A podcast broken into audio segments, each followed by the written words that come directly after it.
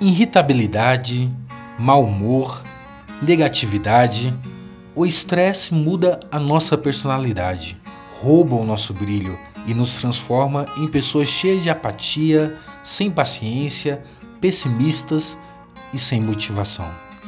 Meu nome é Lincoln de Almeida, discente em psicologia, e este é o Ajustamento Criativo, seu podcast onde a realidade é um fluxo de possibilidades, mudanças e transformação.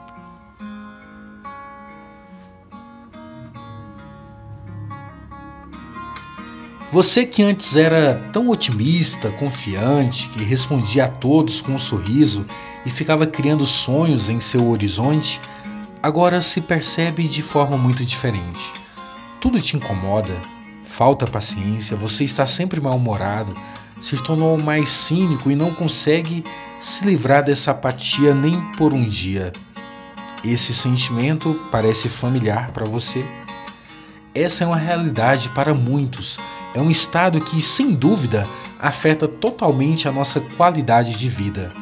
Agora, o mais impressionante de tudo é que, nesses casos, a pessoa tem plena consciência da sua própria mudança. Sua maneira de reagir ao ambiente cria uma grande dissonância para ela. Eu não me reconheço, por que eu estou agindo assim? São questionamentos frequentes. No entanto, não consegue deixar de olhar para o mundo com cansaço, com aquele véu de escuridão onde tudo é aborrecimento. Momentos que antes eram encorajadores e cheios de energia, agora são exaustivos e desmotivantes. Além disso, essa diferença entre o que éramos antes e como nosso comportamento nos afeta agora por causa do estresse é algo que intensifica ainda mais o sofrimento. Carl Rogers, um psicólogo muito interessante, ele apontou que o simples fato de estar ciente desse desconforto e saber que não estamos bem com o que fazemos e com o que nos acontece já é um bom passo.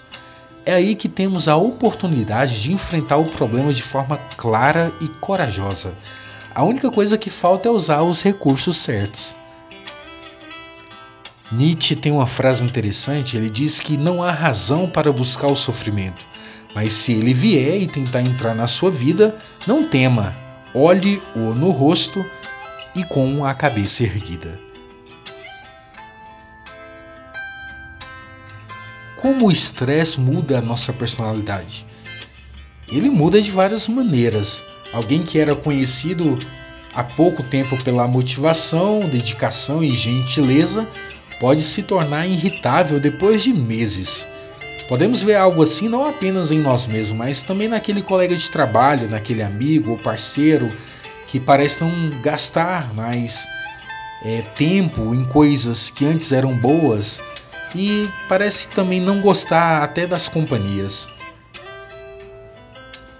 e a pessoa vai se tornando reticente, responde mal, frustra-se facilmente, sempre vem só problemas, onde antes via soluções possíveis. Por que isso acontece? O que está acontecendo dentro de nós, na mente ou no nosso cérebro, para mudarmos dessa forma? Até pouco tempo, os especialistas pensavam que a personalidade, em determinado momento da nossa vida, tornava-se um fator estável, uma dimensão que não se alterava facilmente com o tempo. Porém, estudos como o realizado na Universidade de Califórnia pelo Dr. Grant Shields nos mostram algo muito impressionante. A nossa personalidade flutua e passa por mudanças. Isso ocorre especialmente em face de eventos ou experiências adversas com as quais aprendemos e que nos fazem ver o mundo e a nós mesmos de maneira diferente. Algo assim é positivo porque nos permite crescer e progredir como seres humanos. Entretanto, por outro lado, existe também aquelas experiências menos animadoras, nas quais o estresse crônico, se mantido por muito tempo, gera várias mudanças, que são mais do que evidentes em nós. O estresse crônico, diferente daquele pontual, muda a nossa personalidade porque nos torna pessimistas. o estado de desamparo e esgotamento psicológico é tão profundo que emanam emoções tão adversas quanto o pessimismo, a negatividade e a angústia que inundam tudo. O estresse muda nossos circuitos neurais, ativa uma rede cerebral composta pelo hipotálamo, a glândula pituitária e o córtex adrenal. Tudo isso provoca a liberação de vários compostos, muito semelhante à cortisona. Isso tem um impacto no cérebro muito grande e no corpo, resultado do cortisol. Dessa forma, se o estresse altera a nossa personalidade, é basicamente devido a efeito desse hormônio. Ficamos mais exaustos, não conseguimos focar nossa atenção, temos lapsos de memória e também vivenciamos o que se chama de hipersensibilidade ao meio ambiente. Qualquer estímulo é experimentado de forma intensa, é por isso que falta paciência. E aí a gente se esgota muito rápido, né? Nós tornando grandes coisas até pequenas. O estresse, assim como a ansiedade, fazem parte da nossa vida. O propósito não é, portanto, fazê-lo desaparecer, mas colocar um ponto intermediário onde possa ser manejado, onde possamos ter total controle sobre essas realidades psicológicas. Assim, caso o nosso estresse seja crônico, é altamente recomendável buscar profissionais especializados. Algumas dicas básicas e simples que devemos avaliar para gerar mudanças nesse comportamento. Precisamos estabelecer prioridades. Na medida do possível, é aconselhável simplificar e organizar o nosso dia. Separar tempo para prática de reflexão, um momento que a gente possa fazer algo de bom, estar com nós mesmos, é muito eficaz também na redução do estresse. Existe uma regra muito básica que devemos usar também no dia a dia: começar apenas uma coisa de cada vez e terminar. É proibido pensar em realizar várias atividades ao mesmo tempo. Traçar objetivos positivos ao longo do dia. Inscrever-se num curso, ter duas horas para si mesmo, fazer uma caminhada.